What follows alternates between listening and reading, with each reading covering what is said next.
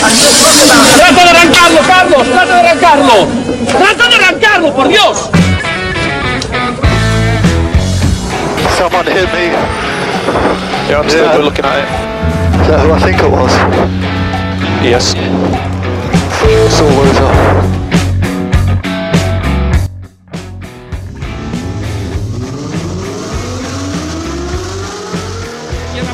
Corta, se cierra poco.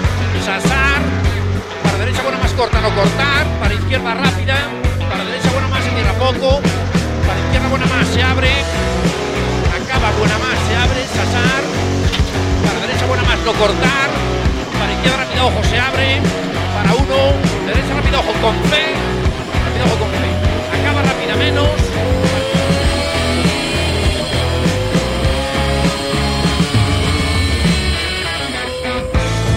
Yes, it's pole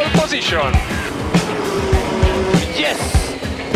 Oh, grazie ragazzi! Che giro! Grazie!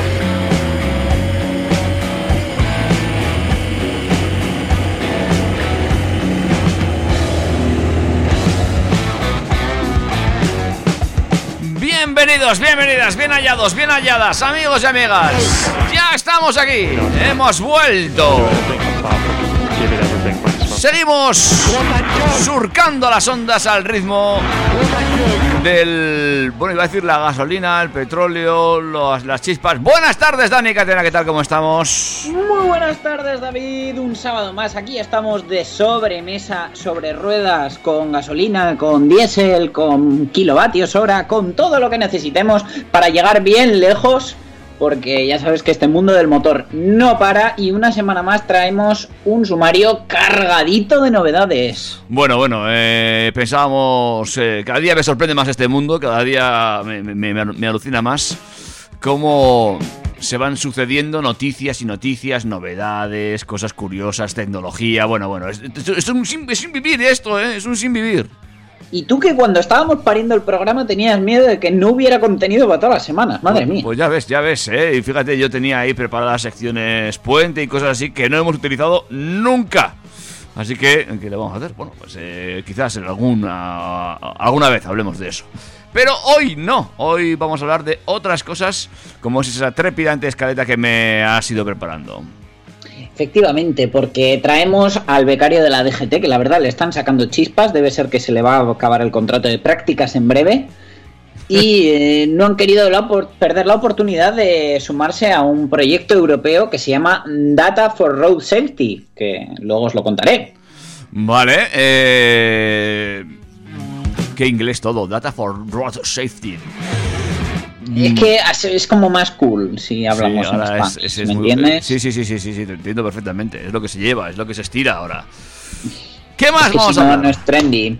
Eh, seguiremos con la DGT con eh, los certificados de patinetes y bicis eléctricas. Ya sabemos, eh, se barrunta por ahí que va a haber un certificado para cada dispositivo de movilidad personal que deberemos portar y debería cumplir unos requisitos. Os vamos a contar todo lo que sabemos hasta el momento. Vale.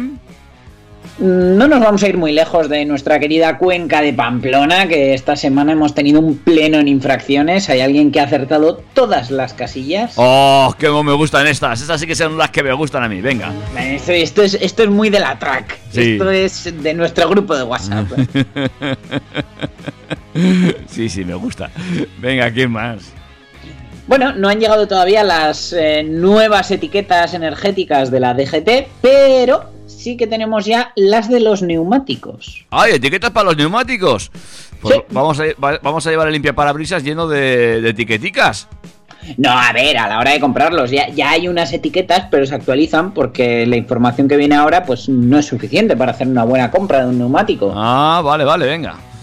Y seguimos con los gomáticos porque vamos a hablar de unos que nos traen 130.000 kilómetros de autonomía.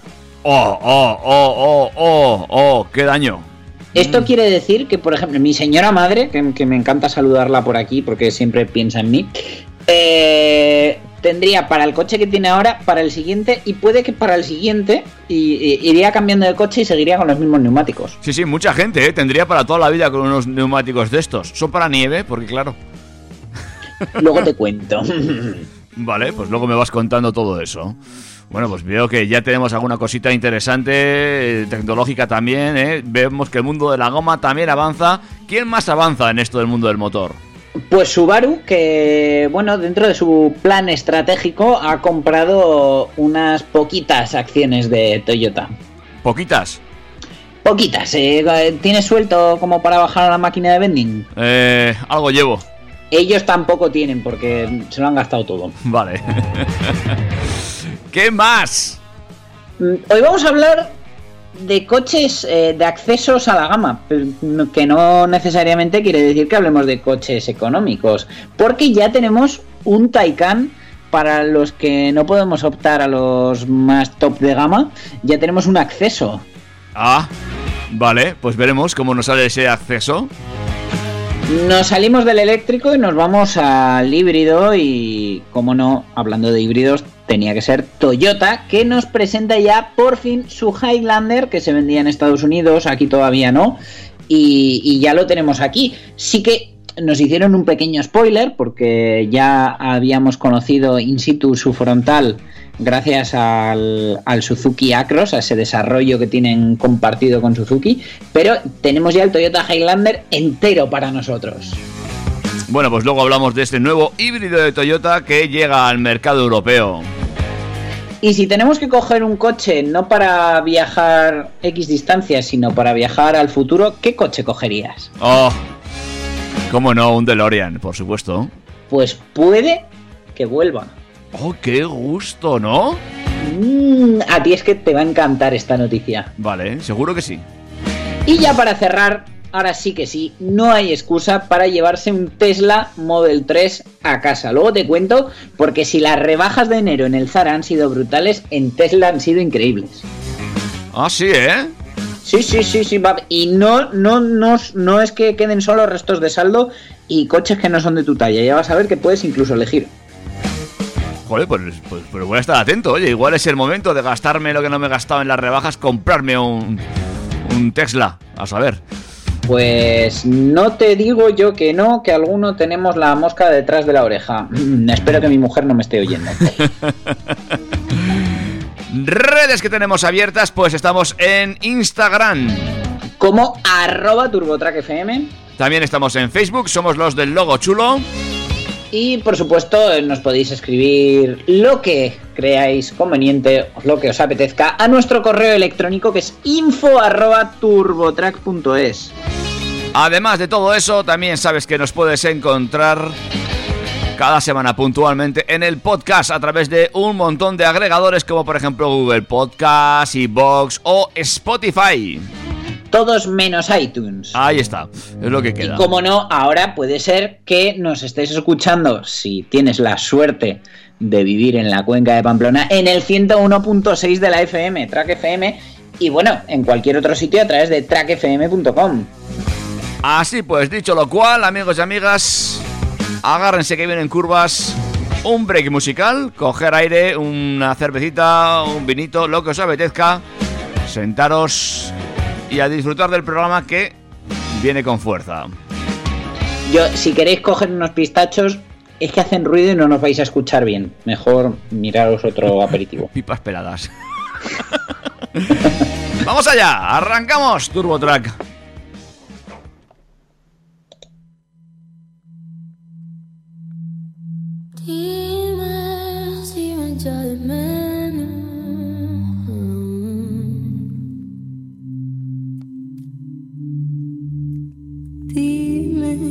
Si no me perdonas.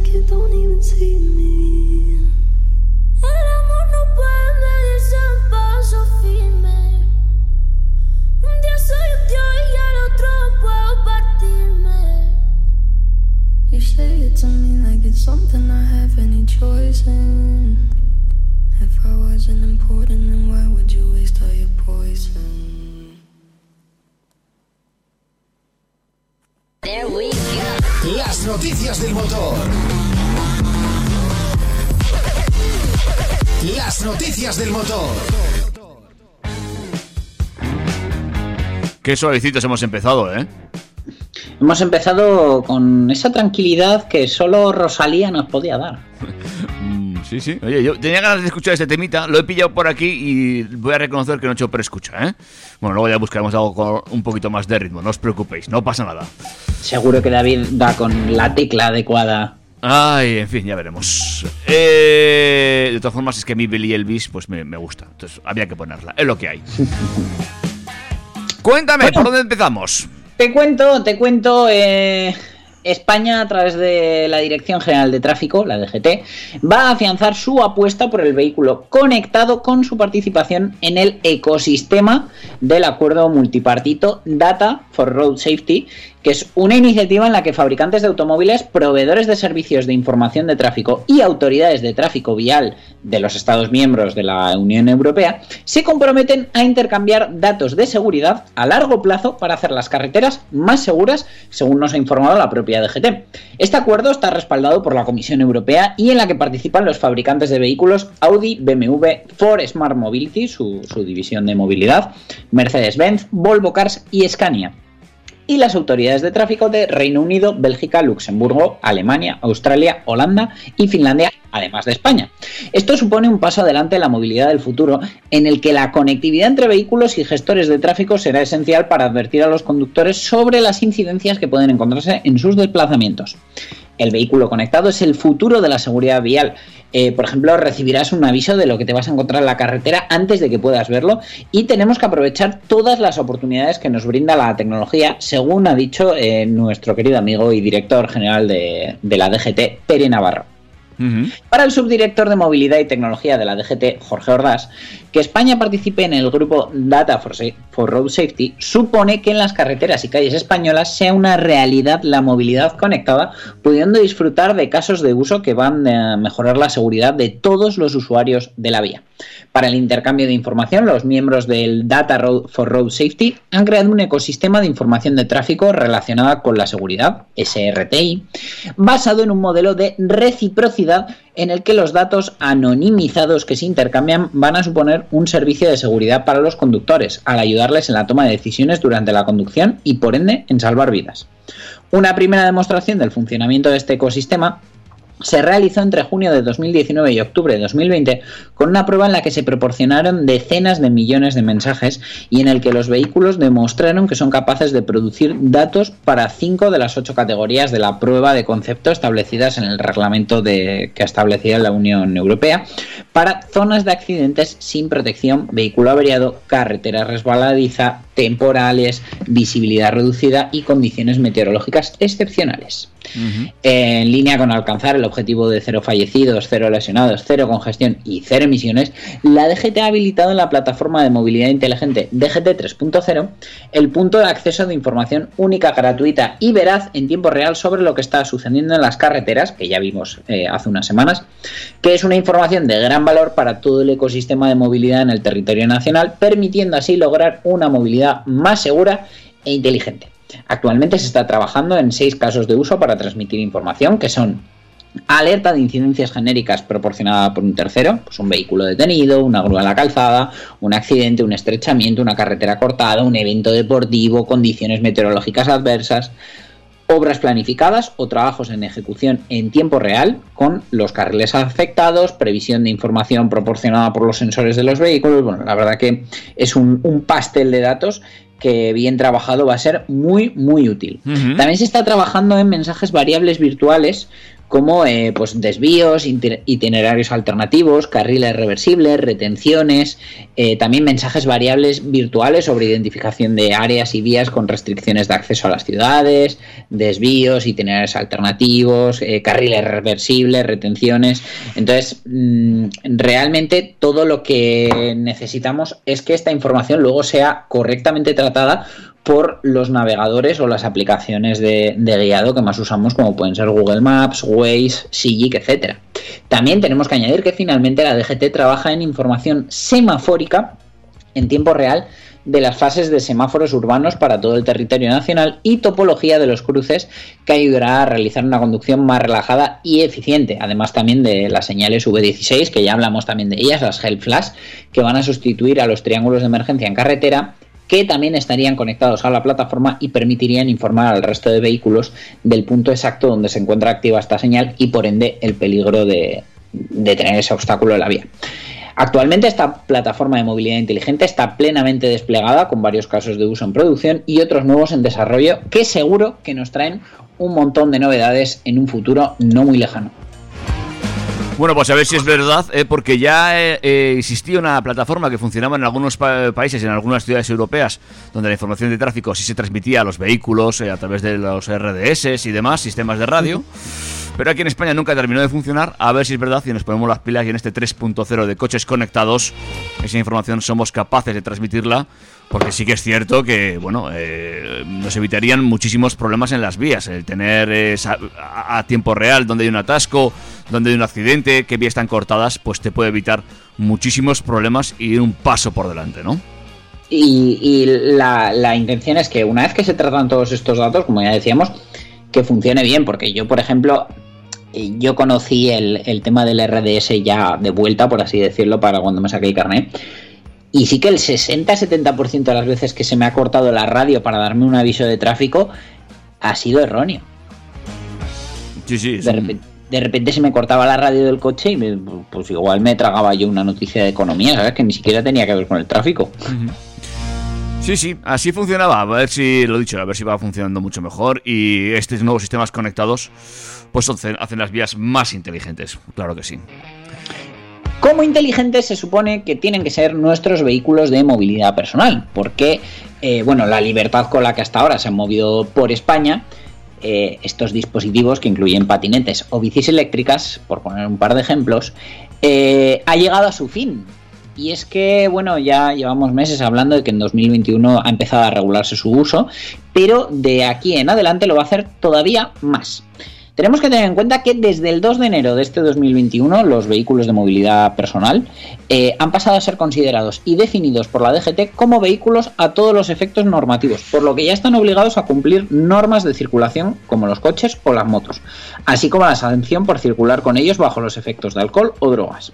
Esta nueva regulación, de la que quedan excluidos directamente aquellos vehículos para personas con movilidad reducida, también ha establecido que los patinetes solo pueden circular entre 6 y 25 km hora y nunca jamás ya volver a hacerlo por las aceras. Ajá. También tienen desde este mismo año prohibido su uso por vías interurbanas, travesías, autopistas, autovías o túneles urbanos. Sin embargo, en un futuro próximo, los vehículos de movilidad personal se someterán a nuevas normas aún más estrictas. Y es que, tal y como ya ha confirmado la propia Dirección General de Tráfico, estos vehículos personales necesitarán un certificado de circulación, algo así como un permiso específico, para acreditar sobre todo que cumplen con los requisitos técnicos que se incluirán en el manual de características que próximamente recogerá una resolución del organismo dependiente del Ministerio del Interior. La pregunta es, ¿Para cuándo será obligatorio este nuevo certificado? Bueno, pues según se informa en estos días a través de la DGT, este permiso será obligatorio dos años después desde que se publique la resolución, que todavía no se ha hecho, pero seguro que se va a realizar en, unos días o unas semanas, y eh, nos llevaría a pensar que esto va a ocurrir en el primer trimestre de 2023. El director de la DGT, Pere Navarro, ha explicado que esta es solo además una primera regularización de las nuevas normas de movilidad que van a afectar en los próximos meses y años a los vehículos de movilidad personal. Y es que para el futuro la Dirección General de Tráfico ya está estudiando el desarrollo de una nueva normativa que regule otros aspectos de su circulación. Entre estos nuevos aspectos eh, que entrarán en vigor, la DGT asegura que la edad para poder conducir estos vehículos se va a limitar así como que probablemente se hará obligatorio el uso de casco o de chalecos reflectantes, como ya lo ha asegurado el propio Pere Navarra. Bueno, pues eh, casco o chaleco, ¿no? Las dos cosas. Hombre, yo espero que sean las dos por nuestra seguridad y por la de todos. Mira, yo estoy de acuerdo en lo del chaleco, pero, en lo del casco, pero lo del chaleco, oh, me parece un engorro, pero bueno. En fin. A ver, si los vehículos cumplieran la normativa y fueran correctamente señalizados ya de fábrica, pues eh, no sería tan necesario, pero desde luego de noche hay algún tramo, lo que pasa que claro, no sé cómo está catalogado, pero por ejemplo, eh, subiendo de burlada hacia el polígono de Areta, esa recta que está cero iluminada, que es mm, yo diría una travesía, ahí habitualmente vas de noche y, te encuentras con gente andando en bicicleta, en patinete, que no se ve y apenas hay arcén y no pasan cosas más gordas, pues no entiendo ni por qué.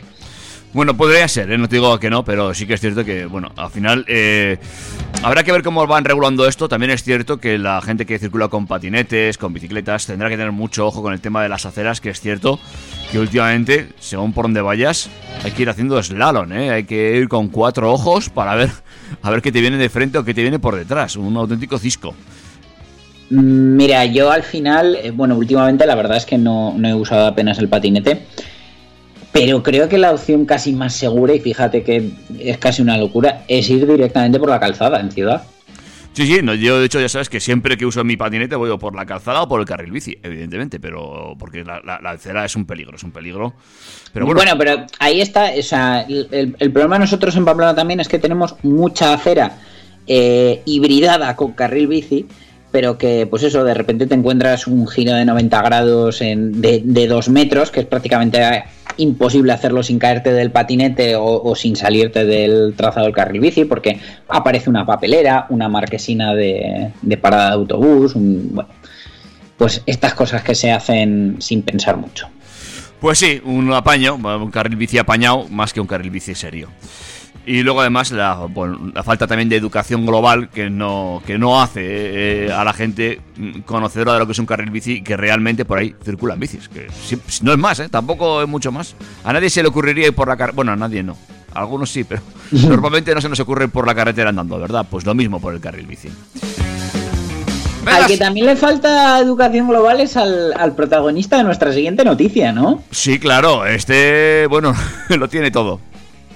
A ver, este es de los de o todo o nada, yo he venido a, ganar y, y, cuando le dan a elegir, elige la caja. Eso estoy, estoy convencido. Porque ha hecho pleno de infracciones. Ha sido denunciado tras fugarse de un control, saltarse el toque de queda, no usar mascarilla, dar positivo en alcohol y portar drogas. Bueno, muy bien, ¿eh? Vaya fiesta. Lo tiene todo, porque la Policía Municipal de Pamplona denunció el pasado 19 de enero a un conductor por saltarse el toque de queda, no usar mascarilla, dar positivo en alcohol y portar droga. El cuerpo policial ha explicado a través de su cuenta en Twitter que agentes eh, han dado el alto al conductor en la Rochapea, pero ha hecho caso omiso y finalmente han conseguido que parara en Lezcairu. Además, ha insultado a los agentes y también está acusado de quebrantar el confinamiento ya que el suceso tuvo lugar a las 3 de la mañana. Asimismo, el conductor no quiso usar la mascarilla, dio positivo en prueba de tilometría y portaba droga encima. Un pleno al 15, amigos. Vamos, que va a tener que hacer crowdfunding de puntos y de euros para pagar las multas. En fin, bueno, pues eh, seguimos con este tipo de... más que imprudentes. Esto ya se salta todas las normas, amigos. No, no, desde luego, o sea, este tío es, es, es un asesino en potencia si, si, si le llega a pasar algo, si llega a tener un accidente. Así que, bueno, ya sabemos cómo es la ley. No, no creo que pase ni 10 minutos entre barrotes para escarmentar, pero espero que se lo pongan complicado para volver a conducir un, un vehículo y no legalmente, sino en la práctica. ¿Qué te parece si hacemos un break para luego unir esas dos noticias neumáticas? Venga, pues ponme un tema redondito. Vamos a ver cómo suena esto, amigos y amigas. Seguimos aquí en, en Turbo Track. Derulo, oh yeah. You shining bright just like Rihanna. now.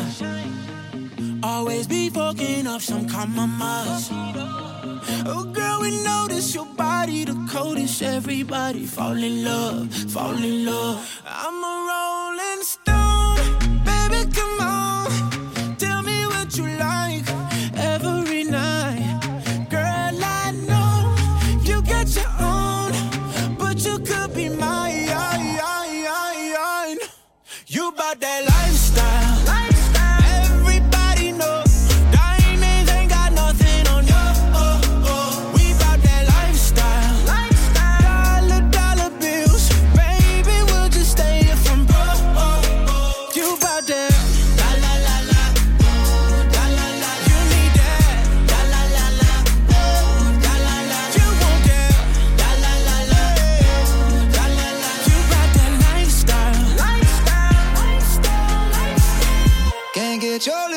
Off my collar, love.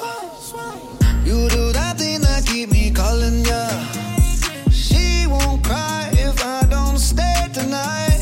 But I can't say goodbye. Cause I'm a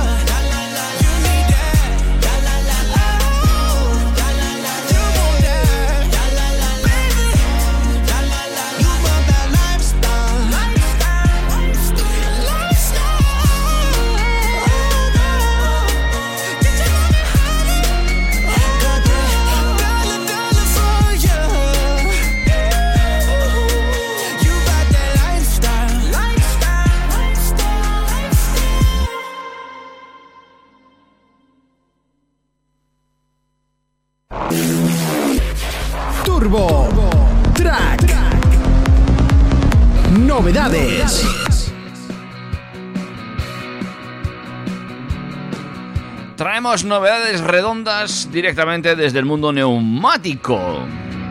Sí, sí, sí. eh, hoy huele un poquito el programa a goma quemada, que ya sabes que el 99% de las veces se asocia con el placer. Y este nuevo etiquetado de neumáticos de la Unión Europea va a entrar en vigor a partir del próximo mes de mayo, ¿vale? Va Vale. a ofrecer a los consumidores una información más completa sobre las características de las cubiertas que estamos comprando o pensando comprar.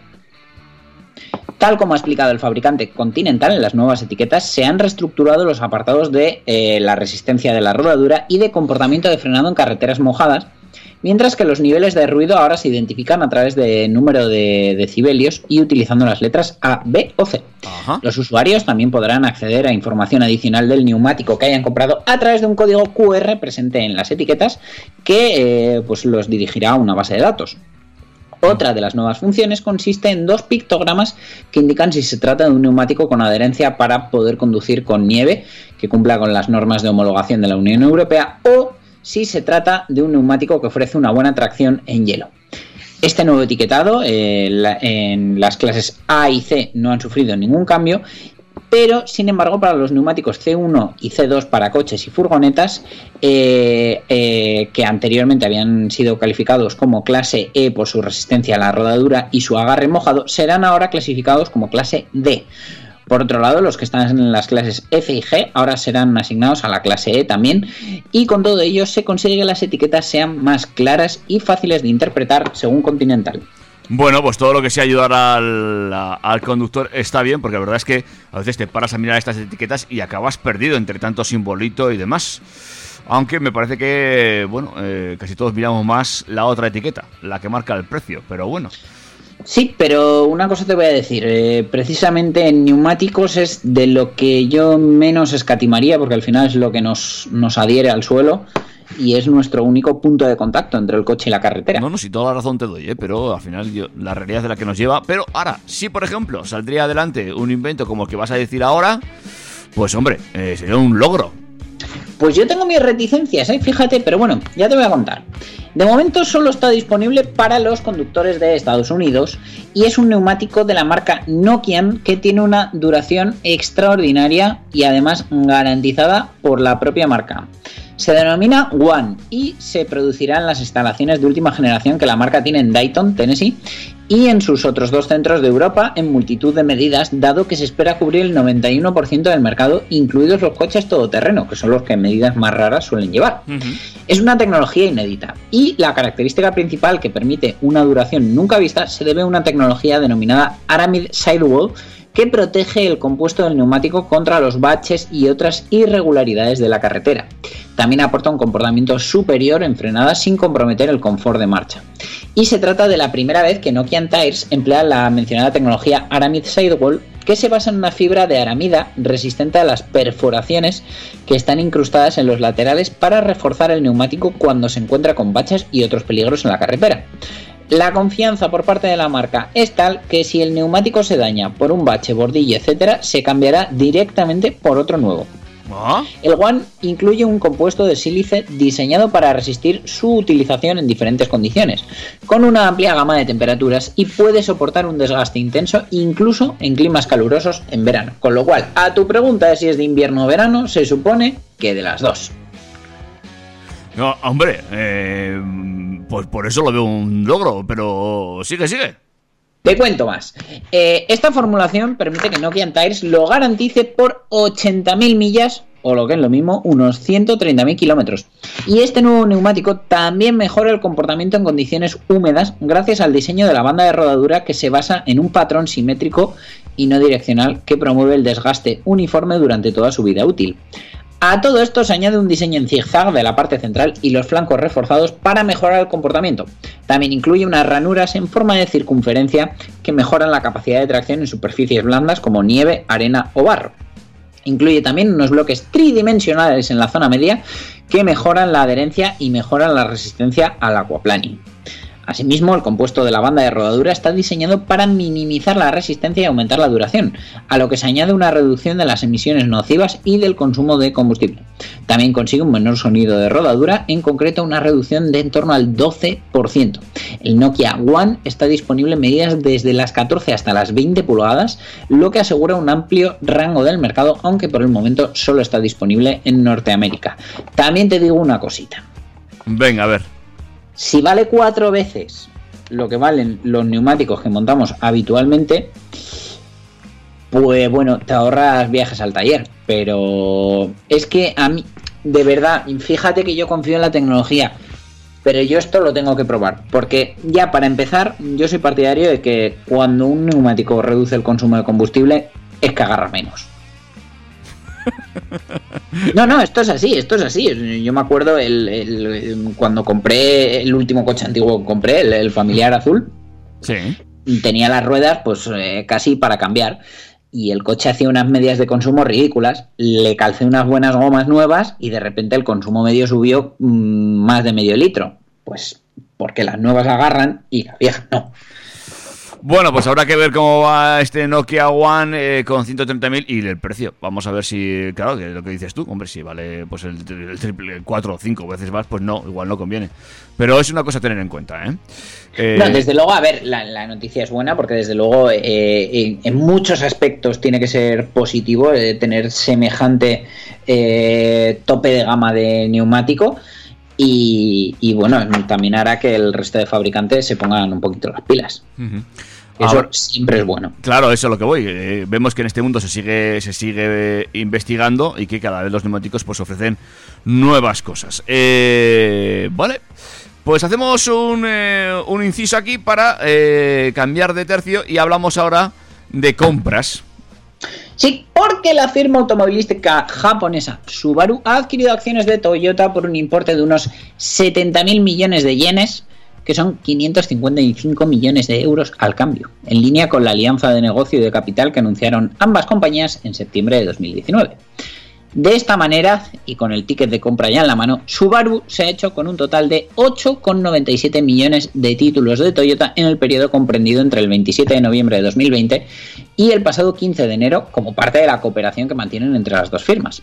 Subaru destacó que esta operación de adquisición de participación en Toyota no tendrá ninguna influencia sobre las previsiones de resultados de la empresa para el ejercicio fiscal que finaliza el próximo 31 de marzo y Subaru continuará con sus esfuerzos para avanzar y reforzar la, la relación a largo plazo entre las dos compañías. Esta operación de Subaru se produce después de que ambas empresas alcanzaron un acuerdo que permitiría que Toyota, que Toyota perdón, elevase su participación en Subaru de un 16,83 a un 20% y Subaru ahí se comprometió también a adquirir eh, títulos del grupo que dirige el amigo Akio Toyoda, que si queréis saber quién es, os recomiendo encarecidamente el documental del GR Yaris, que me parece un maquinón de cuidado. El documental lo ha hecho Power Art, Guille García Alfonsín. Vedlo, por favor, porque da muchísima información y es muy entretenido. Yo no he terminado de verlo todavía porque son como dos horas de documental. Está en YouTube, en el canal de Power Art Media, y de verdad, verlo y, veréis que- qué gran tipo es Akio Toyoda. Pero bueno, lo que os decía, que han comprado 80.000 millones de yenes, en total 634 millones de euros en acciones. Y lo que quieren es aprovechar las posibilidades de hacer automóviles cada vez más adecuados a la hora CASE, CASE, conectado, autónomo, compartido y eléctrico, al unir sus fuerzas y profundizar aún más en su relación, según señaló Akio Toyoda al anunciar la alianza estratégica entre las dos corporaciones. De su lado, el presidente de Subaru, Tomomi Nakamura, destacó la relación que mantienen ambas empresas desde hace años, subrayando que este nuevo paso hará que mejoren mutuamente las estrategias de, de tecnologías y su capacidad para responder ante esta nueva era Case. Eh, todo esto que os cuento de, la buena relación que tienen, las colaboraciones que están haciendo y tal, en el documental de Power Media, Guille lo explica, vamos, como solo él sabe explicarlo. Bueno, pues estaremos atentos eh, y a esta nueva alianza que está surgiendo eh, y cómo poco a poco se van eh, posicionando las, las distintas empresas hacia ese sector ¿no? del coche eléctrico conectado. Cada vez las empresas son más grandes y pues con más recursos, bueno, para ponerse en cabeza de ese mercado que se está abriendo poco a poco. Al final, con las alianzas, mmm, aunque, aunque sigamos teniendo cada marca por separado, eh, va a pasar como con los bancos, que se van a quedar cuatro, pues, pues va a haber cuatro grandes alianzas. Bueno, no hay más que ver que, pues eso, esta semana se ha inaugurado en bolsa Stellantis, eh, la alianza de FCA con PSA. Y bueno, nada más salir ya eh, han aumentado un 7 y pico por ciento su valor. Mm, Sí, sí, claro. Eh, al final se, se trata de crear grandes empresas eh, que tengan recursos ante un mundo cada vez más tecnológico, más conectado, eh, que va a pedir más y para eso hace falta pues capital, está claro, y mano de obra. Y Sí, bueno, la unión hace la fuerza, está claro. vamos a por más. Y ahora con una novedad porque Porsche ha lanzado el cuarto modelo de su gama de deportivos eléctricos Taycan, una versión con tracción trasera que va a ser la entrada a la gama que se une a las variantes ya existentes Turbo S, Turbo y 4S de este vehículo, según han anunciado desde Porsche. La nueva variante de la gama Taycan dispone de tracción trasera y se puede elegir entre eh, dos tamaños de batería. Con la Performance, la que sería de serie, dispone de hasta 408 caballos en el modo Overboost y con el Launch Control activado, y esa potencia se aumenta hasta los 476 caballos con la batería opcional Performance Plus. La potencia nominal eh, sin eh, modo overboost y sin launch control activado, es decir, la de la que dispondríamos en cualquier momento sin tener que poner los trucos del videojuego, serían 326 caballos para el performance normal y 380 para el performance plus. En el exterior destaca por ese frontal deportivo de que tiene ya desde que salió el Taycan con una apariencia ancha y baja y en la que resalta el contorno de las aletas mientras que las letras del logotipo Porsche tienen un aspecto de vidrio en la banda de luces traseras. En el interior este modelo va a contar con un cuadro de instrumentos curvado independiente y además tenemos otra pantalla central de 10,9 pulgadas para el sistema de infoentretenimiento con una tercera pantalla opcional más a la derecha para el acompañante. Este nuevo modelo va a llegar al mercado a mediados de marzo del 21 y su precio final en España será de 85.710 euros, que no son pocos, pero Porsche ha destacado el gran éxito en su llegada a la era 100% eléctrica con unas ventas que superan las 20.000 unidades en 2020. En España y Portugal, a pesar de ser un ejercicio tan difícil y tan condicionado por la pandemia, Porsche Ibérica ha vendido más de 400 Taycan en 2020, que es una cifra que está muy por encima de lo habitual en este segmento de mercado en, cualquiera de los dos países. Y en este sentido, el director general de Porsche Ibérica, eh, Tomás Villén, ha destacado que la llegada de esta nueva versión va a dar un impulso aún mayor a las ventas, porque muchos potenciales clientes van a poder plantearse la opción del Taycan de renting, pagando una cuota de poco más de 1.000 euros mensuales que pese a que parezca mucho, es una cantidad muy competitiva teniendo en cuenta la tecnología, calidad y exclusividad que aporta este modelo. Hombre, pues no es feo, no está mal la potencia, lo que me falta es eh, la autonomía, que recuerdo que le hago un programa, sí que la hemos comentado, pero hoy no, ¿no? No sé si era en torno a los 450, creo recordar. A ver, espera. Otra de las. O sea, te voy a mirar el tema de la autonomía. Pero una de las grandes bazas del Taycan es la de poder cargar hasta. pues creo que eran 350 kilovatios hora, que me parece Una burrada, sí. una barbaridad. Di que tampoco todos los, di que tampoco todos los, los cargadores están preparados para esa potencia. Pero bueno, que está bien que el coche pueda hacerlo porque eso te asegura una carga rápida en, en- en- donde sea posible.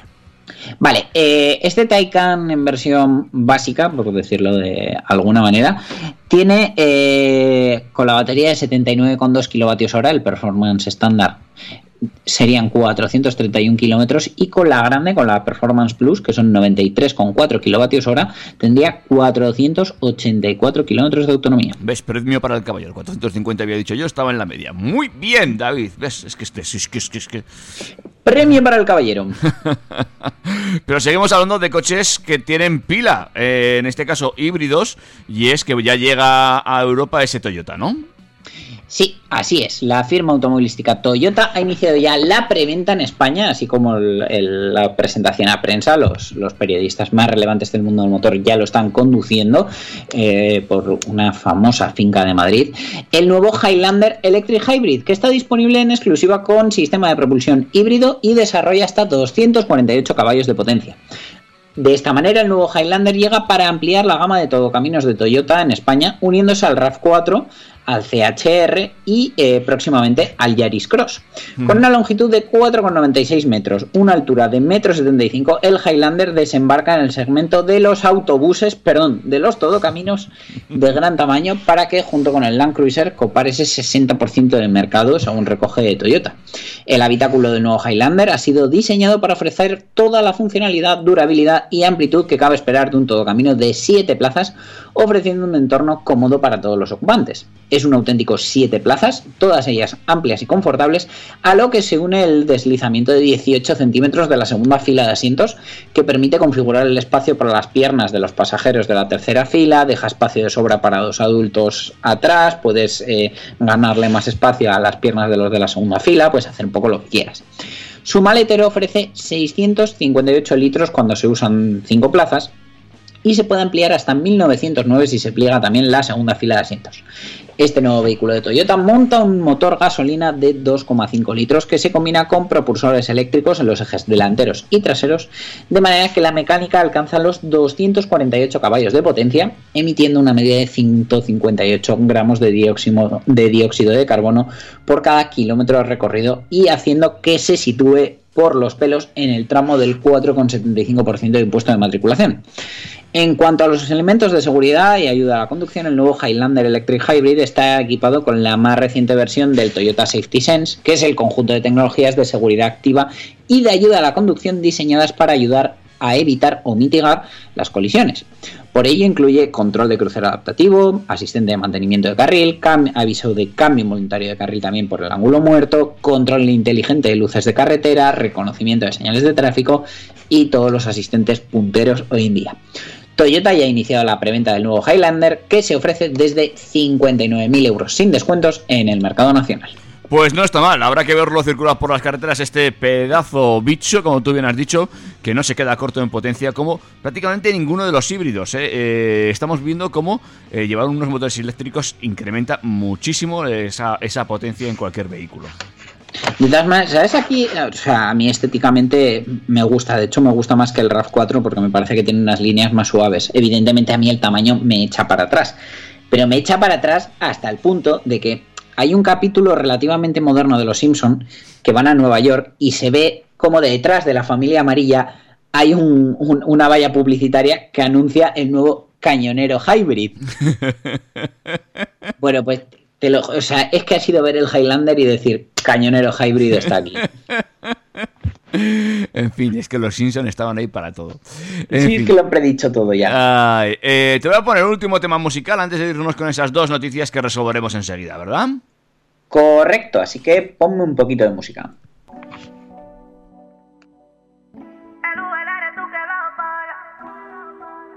Oh yeah, oh yeah. No vuelva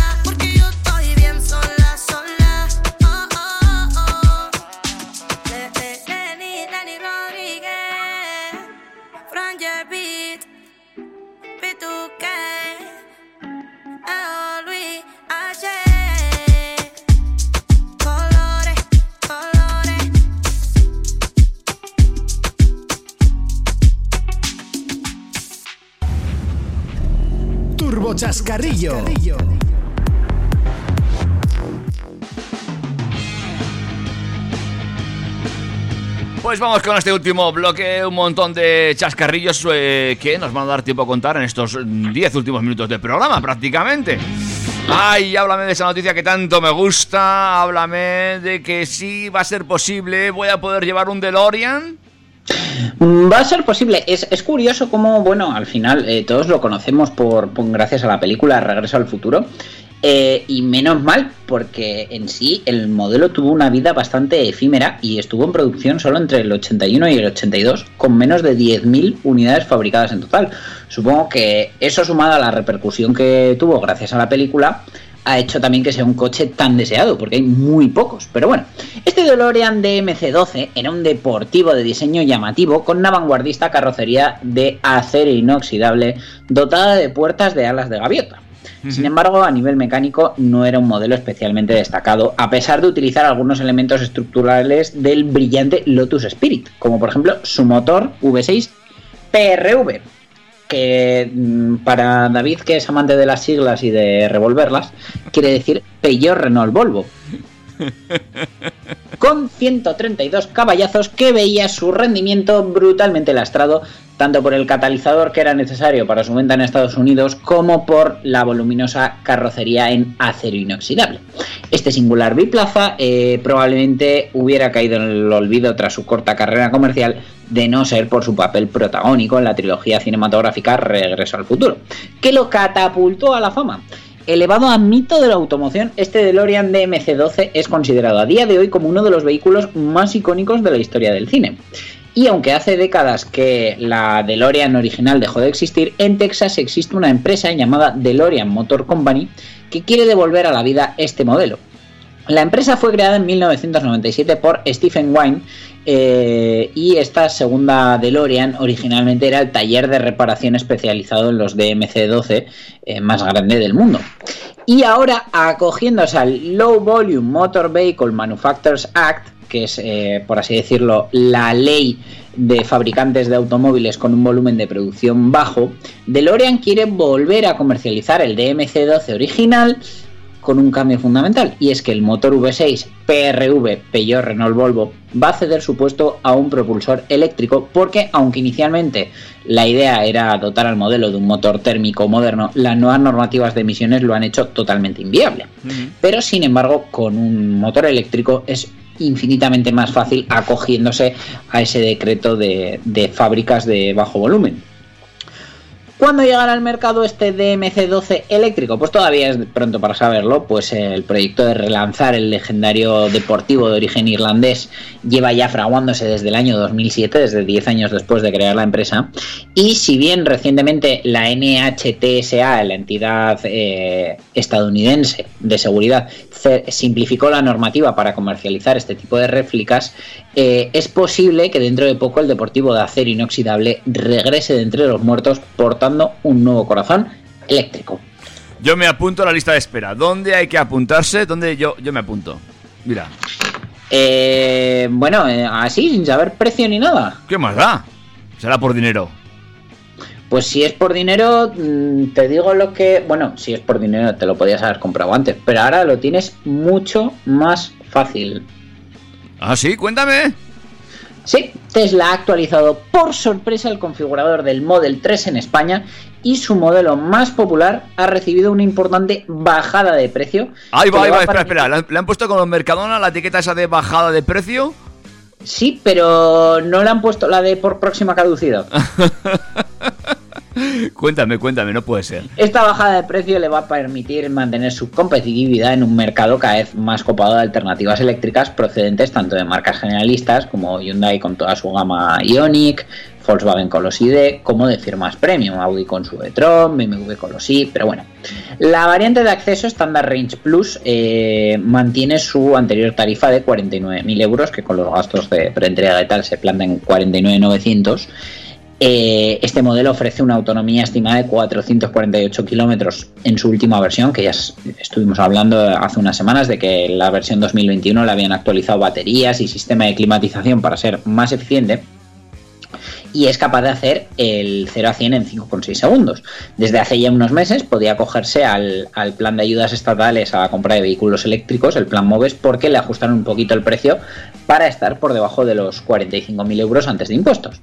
Sin embargo, la versión intermedia Long Range con dual motor, con tracción delantera y trasera, eh, ahora también cumple con estos requisitos para beneficiarse de las subvenciones gubernamentales que establecen ese precio máximo de 45.000 euros antes de IVA, después de recibir una rebaja de 7.000 eurazos. Toma. El modelo ahora cuesta 52.390 euros, una rebaja tan considerable que lo acerca a las tarifas de su hermano menor y por supuesto supongo que hay dos colectivos ahora mismo tirándose de los pelos. Los que se han comprado hace poco el Standard Range y los que se han comprado hace poco este Long Range, porque desde luego 7.000 euros menos no son como para no enfadarse. Hombre. Pero bueno, desde luego es una muy, muy, muy buena noticia. Oye, pues eh, me imagino que esto habrá incrementado las, las ventas de Tesla, de Tesla una barbaridad en este último periodo, seguro además. Hombre, tú piensas que por menos de 53.000 euros, que lo de siempre es dinero, pero es que te estás llevando eh, el Long Range Dual Motor que ofrece una autonomía de 580 kilómetros bajo el ciclo WLTP con las baterías nuevas. Que con esto lo convierte en uno de los coches eléctricos con mayor autonomía en la venta en España. Eh, respecto al Standard Range, al básico por así decirlo, no solo ofrece una autonomía superior, sino también mejores prestaciones, ya que hace el 0 a 100 en 4,4 segundos y la tracción total. Y tanto el Standard Range Plus como el Long Range con Dual Motor se benefician de un descuento de 1.210 euros por parte de Tesla, a los que habría que sumar los 4.000 euros del MOVES y otros 1.500 si se achatarra un vehículo con más de 7 años, quedando en 42.290 el Standard Range y 45.680 si aplicamos todas las rebajas este eh, Long Range. Y aunque la variante tope de gama Long Range Dual Motor Performance sigue sin poder acogerse a las ayudas del MOVES, ahora se ofrece por un precio de 61.990 euros, que bueno, eh, es relativamente contenido teniendo en cuenta que también le han metido una rebajilla, este antes se plantaba en unos 66.000 Ujú. y eh, bueno, tiene 567 kilómetros de autonomía y hace el 0 a 100 en 3,3 segundos. Oye, pues es para echarle un vistazo, ¿eh? porque si te estás planteando comprar un coche eléctrico, esto desde luego eh, te lo pone aún más fácil. Seguro que la gente que estaba ahí mirando Tesla, eh, pues esto le, le ha calentado el dedo para darle Hombre, al esto te tiene que hacer decidirte, porque, bueno, además en una semana en la que, fíjate, se, no lo he metido como noticia porque está ya muy mascado, pero bueno, esta semana se ha lanzado el Mercedes-Benz EQA eh, del, del sub GLA, pues esa versión eléctrica, con eh, una autonomía mínima de 426 kilómetros, pero un precio de partida en Alemania de 47.540 euros sin ningún tipo de extra. Recordemos que es que por poco más te estás llevando un Model 3 infinitamente más equipado, porque Mercedes si algo tiene es que todos son opcionales. Eh, una carrocería berlina, que a mí personalmente me gusta más, pero bueno, al margen de, de comparar el, el formato de coche, eh, me parece ahora mismo que el Model 3 es la compra más acertada, ya no solo por precio y características, sino porque además contamos con la red de superchargers de Tesla, que es la única que a día de hoy a mí me da garantías para viajar sin problemas de ansiedad. Dani, te tengo que dejar. Voy a ver cómo me queda a mí un Tesla. Mm, pues configúratelo, ya te adelanto que a mí me gusta en azul, pero seguro que tú terminas con el rojo. Nah, ya sabes que yo azul no. No, no. Ay, El ya sabemos de qué pie cojeamos. Blanco igual. Venga, Dani, un placer. Un abrazo enorme, David. Nos vemos la semana que viene con muchas más noticias y con el mundo del motor girando con unos neumáticos buenos. Hasta luego. Hasta la semana que viene.